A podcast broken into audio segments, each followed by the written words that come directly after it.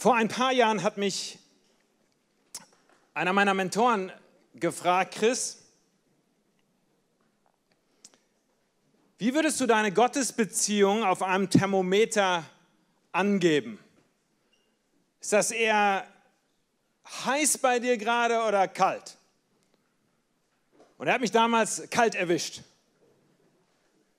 Ich habe euch mal ein Bild mitgebracht von einem Thermometer und will, dass ihr mal kurz drüber nachdenkt, wie ihr selber eure Gottesbeziehung einstufen würdet auf einem Thermometer von 0, was kalt ist, bis 100, was heiß ist. Und ihr seht sogar ein Thermometer, habe ich rausgesucht. Es gibt einige von uns, die sind so heiß unterwegs, die sind sogar bei 120 Grad. So wie wir menschliche Beziehungen im Grunde einstufen können und sagen können, ja, im Moment läuft es gut zwischen mir und meinem Partner, wir, wir lieben uns innig und wir reden gut miteinander. Oder im Moment ist es eher schwierig. Genauso können wir auch unsere Gottesbeziehungen im Grunde auf einen Prüfstand stellen und mal schauen, wo, sind, wo stehen wir da eigentlich gerade? Ist das eher hot oder ist das eher cold?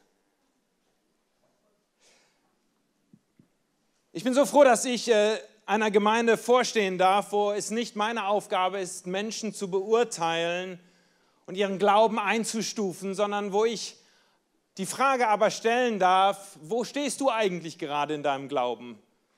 Wenn du dich selber auf den Prüfstand stellst und mal selber gerade bei dir nachschaust, würdest du sagen, dass du da geistlich brennend bist, wie Luther das ausdrückt, brennend im Geiste, hingegeben, erfüllt von der Gegenwart und der Präsenz Gottes? Oder fühlst du dich Gott ferne, nicht erwärmt von seiner Güte und seiner Freundlichkeit, sondern eher erkaltet in deinem Herzen?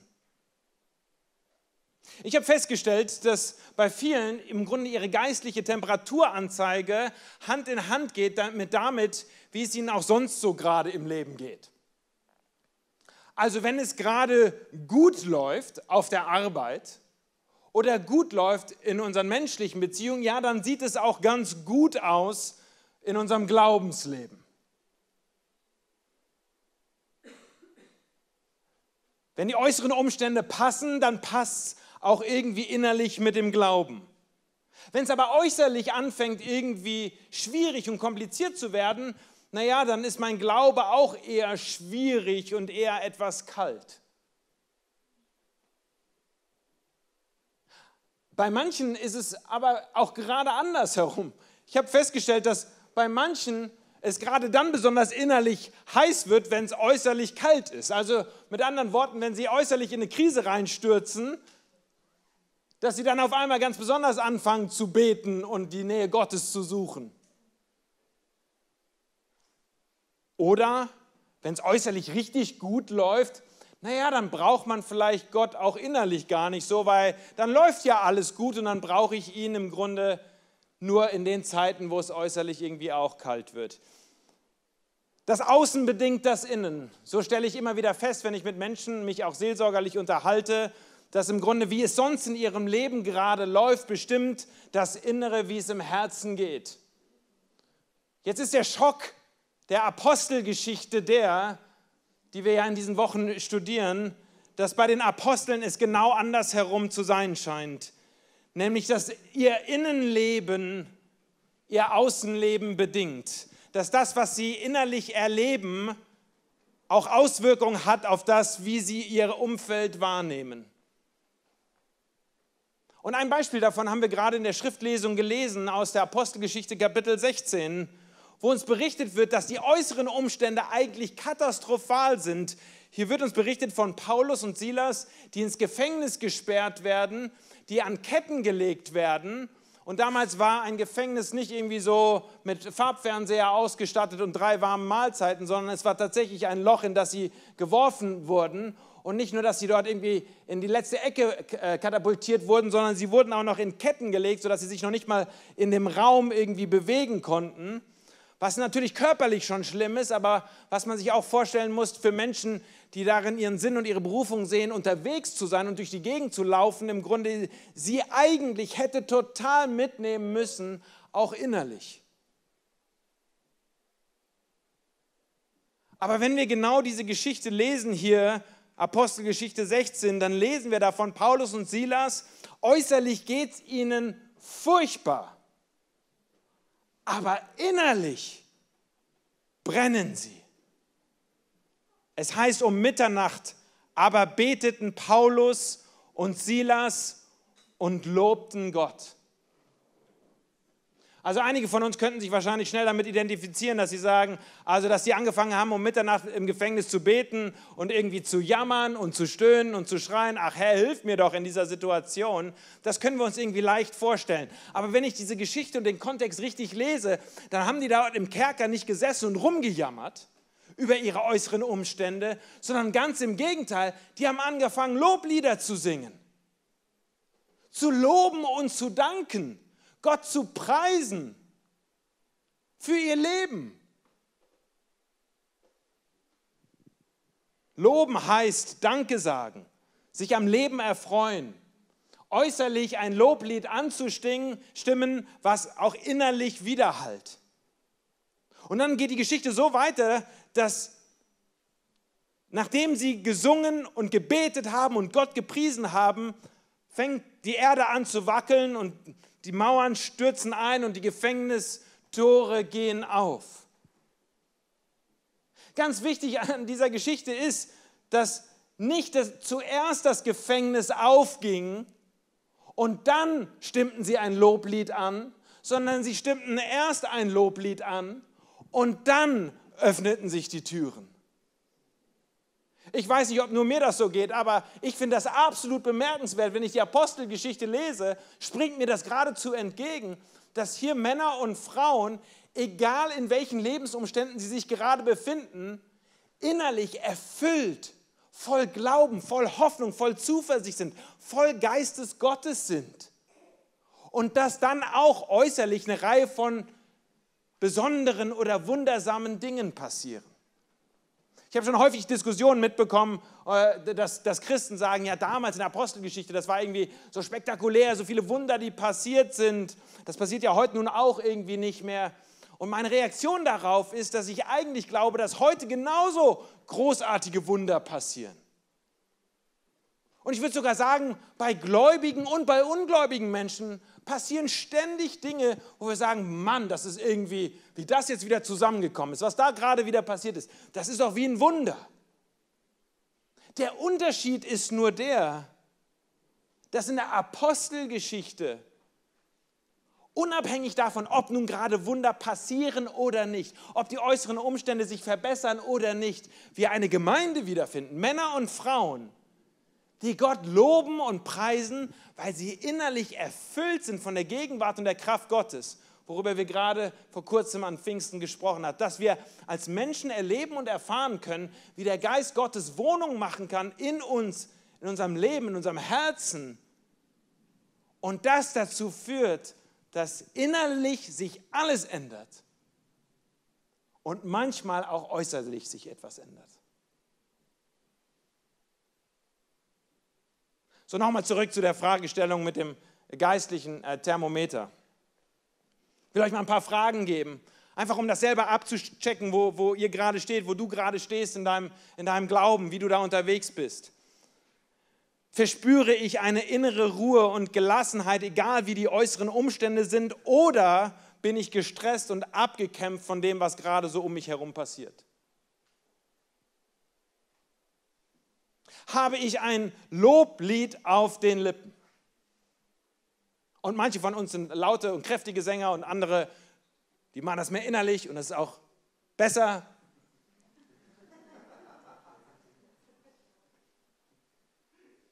Höre ich persönlich gerade die Stimme Gottes in meinem persönlichen Leben, wie Gott zu mir spricht? Oder ist da Funkstille? Rede ich gerne und häufig mit Gott und mit anderen über Gott? Erlebe ich meinen Alltag als Teil des Reiches Gottes oder lebe ich in so zwei Parallelwelten, wo ich auf der einen Seite ab und zu mal so ein bisschen was Frommes mache und in den Gottesdienst gehe oder mit anderen irgendwie mich über den Glauben austausche, aber dann der Rest meines Lebens irgendwie in so einem Paralleluniversum stattfindet? Suche ich gerade die Gemeinschaft mit anderen Christen? Freue ich mich daran, zusammenzukommen mit anderen, die auch irgendwie unterwegs sind und die auch versuchen, brennend im Glauben zu sein? Oder meide ich es eher und sage, ach, bleib mir doch davon, die Christen, die sind doch eh ein bisschen komisch. Frage ich gerade nach dem Willen Gottes oder weiche ich eher aus? Das alles sind äh, Fragen, die ich mir selbst stellen muss und regelmäßig stelle, um zu schauen, obwohl ich einen geistlichen Dienst tue, obwohl ich Pastor in einer Kirche bin und quasi von Berufswegen ja eine super Spiritualität haben müsste, muss ich auch bei mir innerlich abgleichen, wo stehe ich denn gerade? Ist das, ist das 30 Grad? Ist das 40 Grad? Ist das 60 Grad? Wo sind wir denn da? Ich möchte uns heute helfen,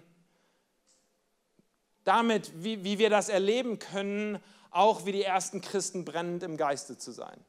Und ich habe es ein bisschen frommer ausgedrückt als Luther. Also brennend im Geiste heißt es bei Luther, bei mir heißt es how to be hot. How to be hot. Und ich will euch ein paar Punkte mitgeben, die im Grunde uns helfen sollen, auch ein Leben zu führen, was nicht so bei 20, 30 Grad irgendwie so ein bisschen lauwarm ein Süppchen gekocht wird, sondern wo es brennend ist, wo es heiß ist. Erstens, gestehe dir ein, dass es ein Hot gibt. Ich glaube, es beginnt damit, dass wir uns ganz ehrlich eingestehen, dass es das gibt, vom Geist Gottes so erfüllt zu sein. Und dass das nicht nur etwas für so ein paar Sondermenschen ist. Wenn ich etwas lerne aus der Apostelgeschichte, ist es das, dass alle erfüllt waren. Da ist kein selektives Erfülltsein in der Apostelgeschichte, sondern es heißt, die Gemeinde Gottes war erfüllt. Sie alle waren erfüllt. Männer und Frauen, alt und jung, als sie, wenn sie zusammenkamen, der Geist Gottes war präsent in ihrer Mitte. Ich werde nie vergessen, wie ich zum ersten Mal Christen kennengelernt habe, die richtig brennend waren. Ich hatte natürlich im, als Kind und, und so als Jugendlicher was über den Glauben auch mitbekommen, teils zu Hause, teils in der Schule, ab und zu auch mal in einem Gottesdienst. Aber ich muss ehrlich gestehen, dass für viele Jahre ich keine Christen kannte, die wirklich so völlig überzeugt waren und auch erfüllt waren von der Gegenwart und der Präsenz Gottes. Bis ich dann in einer Projektwoche an meiner Schule, ich bin zur Schule gegangen in Bad Homburg in der KfG, KFS damals, an, in einer Projektwoche ein paar Christen, und es waren drei an der Zahl, die ein Projekt angemeldet hatten bei der Schulleitung, dass sie in einem Klassenzimmer gerne den Jesusfilm zeigen würden. Und wenn wir uns den Jesusfilm heute anschauen, dann denken wir, oh, der ist ein bisschen antiquiert. Lasst mich euch sagen, der war damals auch schon ein bisschen antiquiert. Das war jetzt kein Reißer, zumindest nicht in unseren Landen. Ich weiß, dass in Afrika manchmal, wenn der Jesusfilm gezeigt wird, alle so begeistert sind, weil endlich mal eine große Leinwand, aber hier in Deutschland ist das, ist das schon etwas schwieriger, Menschen durch diesen Film irgendwie zu begeistern, zu ermutigen. Aber da hatten drei Christen sich angemeldet, in einer Projektwoche in einem Klassenzimmer den Jesusfilm zu zeigen. Ganz einfach. Klassenzimmer, keine besondere Atmosphäre, ein Projektor hingestellt, an die Wand gestrahlt und der Jesusfilm lief. Und irgendwie bin ich da reingestolpert mit meinem Freund Moritz, äh, Klassenkollege von mir, und wir haben uns da hingesetzt wir dachten, besser einen Film gucken, als irgendwelche anderen Geschichten in den anderen Räumen machen. Dann setzen wir uns da eben hin und chillen ein bisschen. Nachdem der Jesus-Film abgelaufen ist und er ist dann doch berührend und bewegend, wenn man das Leben von Jesus dort nachgezeichnet sieht, wurden wir eingeladen in einen Schüler-Bibelkreis. Das klingt heute auch nicht sexy ein Schüler-Bibelkreis. Aber ich weiß nicht wieso, die Woche drauf, Donnerstagnachmittag, bin ich zusammen mit dem Moritz dorthin gegangen und ich habe irgendwie erwartet, dass da jetzt lauter Menschen zusammenkommen.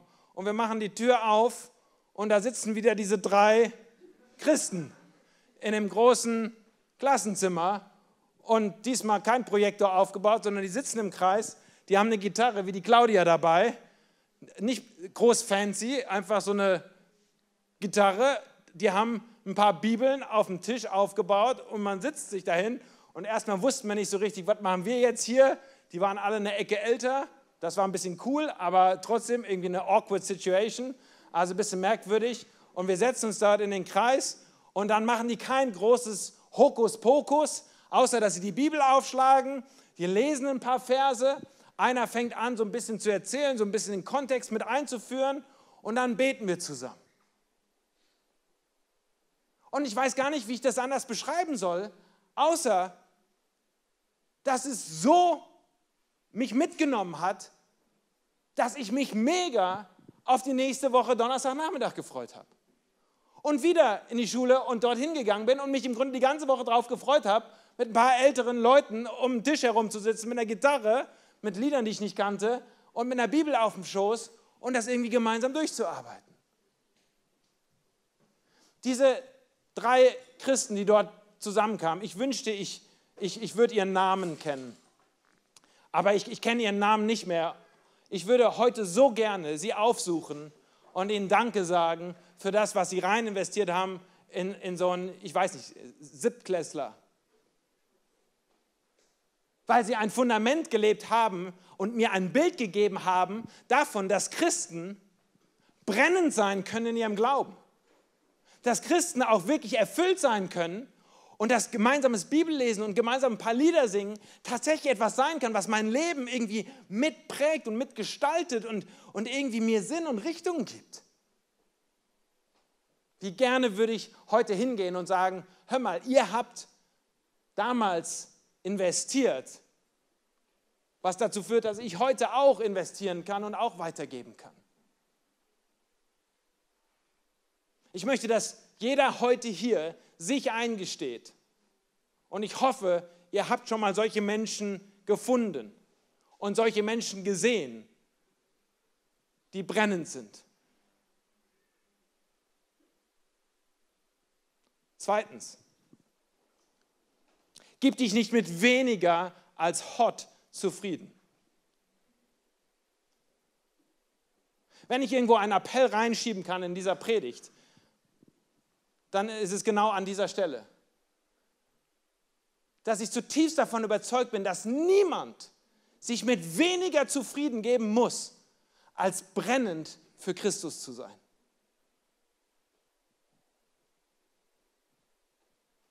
Ich treffe immer wieder Christen, die dahin dümpeln, vor sich her dümpeln. Und die Erklärung sind immer äußere Umstände. Und nur, dass wir uns da ganz klar sind, ich weiß, dass die äußeren Umstände mega herausfordernd für uns sein können. Ich weiß, weil ich viele Geschichten höre von dem, was im Leben von Menschen passieren kann, dass es äußerlich mega frustrierend sein kann. Aber ich will, dass jeder von uns heute hört, dass das nicht unbedingt dazu führen muss, dass es auch innerlich so schwierig ist sondern wir haben ein Bild hier aus der Apostelgeschichte gegeben von Männern und Frauen. Obwohl es äußerlich eine Katastrophe war, waren sie doch innerlich voll Glauben, voll Hoffnung, voll Liebe, voll Barmherzigkeit, voll Friede. Es gibt eine Anekdote von John Wesley, diesem Erweckungs- und Heiligungsprediger aus England, davon, dass er christlich aufgewachsen ist und sogar dann im Grunde aus seiner religiösen Motivation angefangen hat zu evangelisieren und zu missionieren und ist Prediger geworden, ist umhergezogen. Aber irgendwie hat er gemerkt, dass ihm da was fehlt und es hat ihn irgendwie unsicher gemacht in seiner eigenen Erlösung. Und er hat dann andere Christen getroffen, hier Herrenhuter aus der Herrenhuter Gemeinschaft und hat gesehen, irgendwie, wenn die beten, ist das ganz anders. Die sind irgendwie ganz anders erfüllt. Und er war frustriert darüber, dass das bei ihm nicht der Fall war. Und dann gibt es eine Geschichte davon, wie er im Grunde aufhören will mit Predigen und Missionieren, weil, weil im Grunde er nicht innerlich so brennt. Und dann kommt er zu einem Missionar und Bischof der Herrenhuter Gemeinschaft, Peter Böhler, hier ein Deutscher. Und der gibt ihm den Ratschlag wie folgt. Predige den Glauben, bis du ihn hast, und dann predige ihn, weil du ihn hast.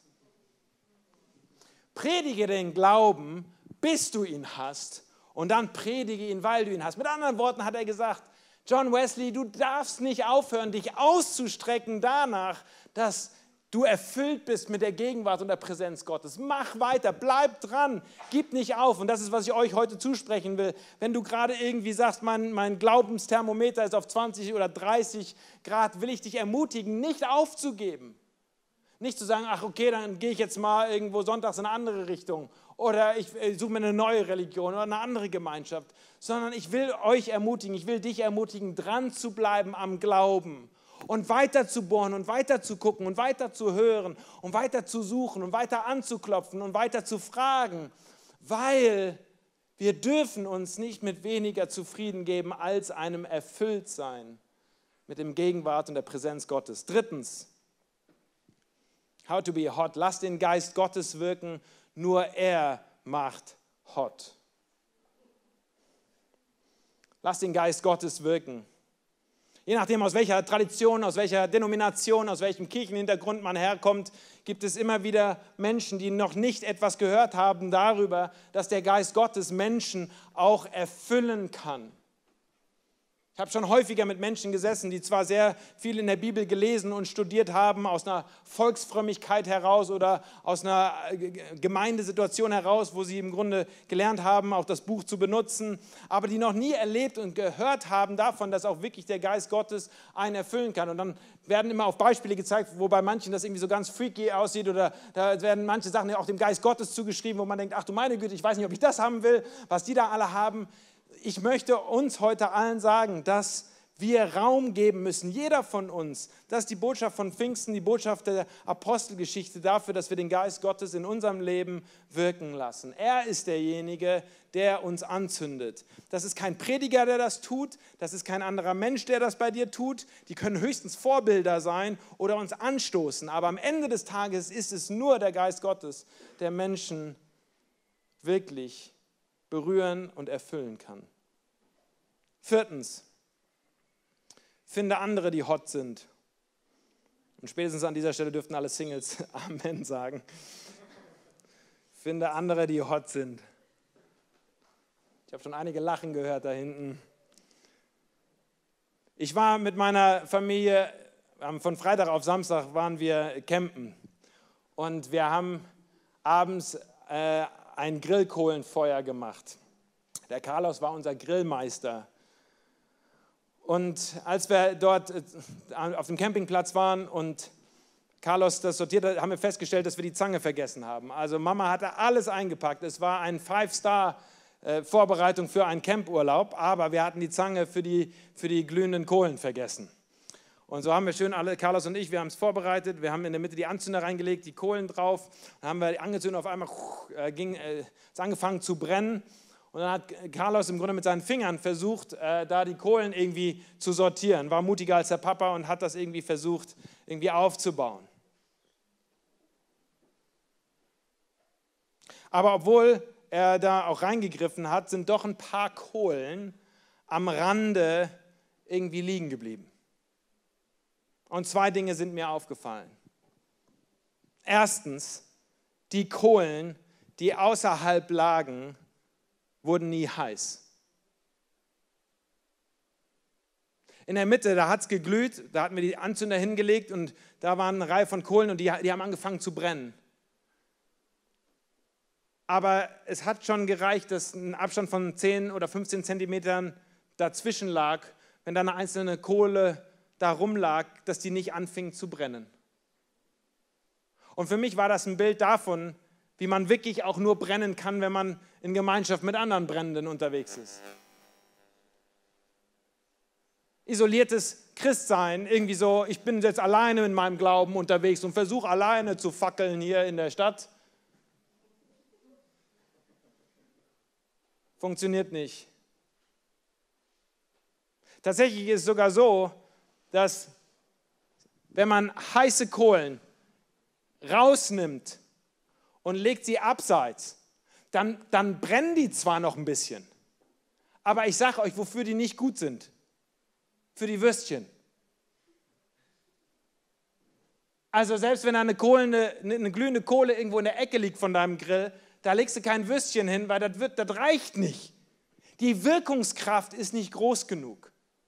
Die Wirkungskraft entsteht erst durch Gemeinschaft, durch Zusammensein, durch gemeinsam brennen. Christen, die separiert von geistlicher Gemeinschaft versuchen klarzukommen, erkalten oder haben keine Wirkungskraft.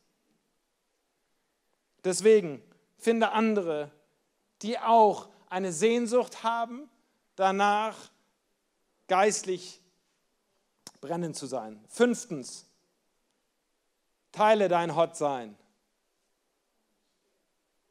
Wir sind hier zusammen, um gemeinsam uns zu wärmen, was bei diesen Temperaturen sprichwörtlich passiert in einem Raum ohne Klimaanlage. Aber ihr alle wisst und habt es schon häufig gehört, dass die Berufung von uns nicht ist, nur hier zusammen zu sein, sondern wir berufen sind, mit einem Auftrag hinaus in die Welt hinzugehen, an die vielen Orte, wo Menschen Glauben und Hoffnung und Vertrauen brauchen. Im Römer Kapitel 12, Vers 11 heißt es, seid nicht träge in dem, was ihr tut, seid brennend im Geist, dient dem Herrn. Paulus, der das schreibt, der gleiche Mann, der im Gefängnis gesessen hat. Seid nicht träge in dem, was ihr tun sollt.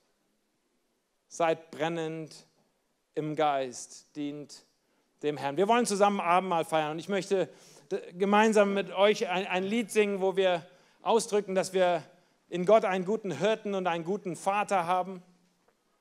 Aber ich möchte schon jetzt die Einladung aussprechen, im Grunde gerade noch mal selber durchzugehen und selber einen Augenblick zu überlegen, wo, wo du da gerade innerlich stehst. Und nur, dass ihr wisst, ich, ich stehe hier vorne nicht mit, mit dem Zeigefinger oder äh, mit, mit der Messschnur, um zu gucken, wo da jeder Einzelne ist.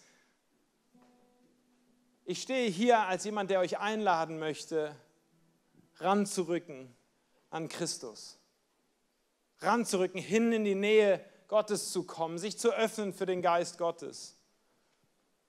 Ich finde es furchtbar, wenn Menschen das nicht erleben, was Gott eigentlich für sie vorbereitet hat sondern ich möchte die Einladung aussprechen für uns, dass wir gemeinsam uns da versammeln um das, was Gott für uns vorbereitet hat. Lass uns zusammen aufstehen und wir wollen gemeinsam ein Lied singen, wo wir ausdrücken, wie wir zu Gott kommen.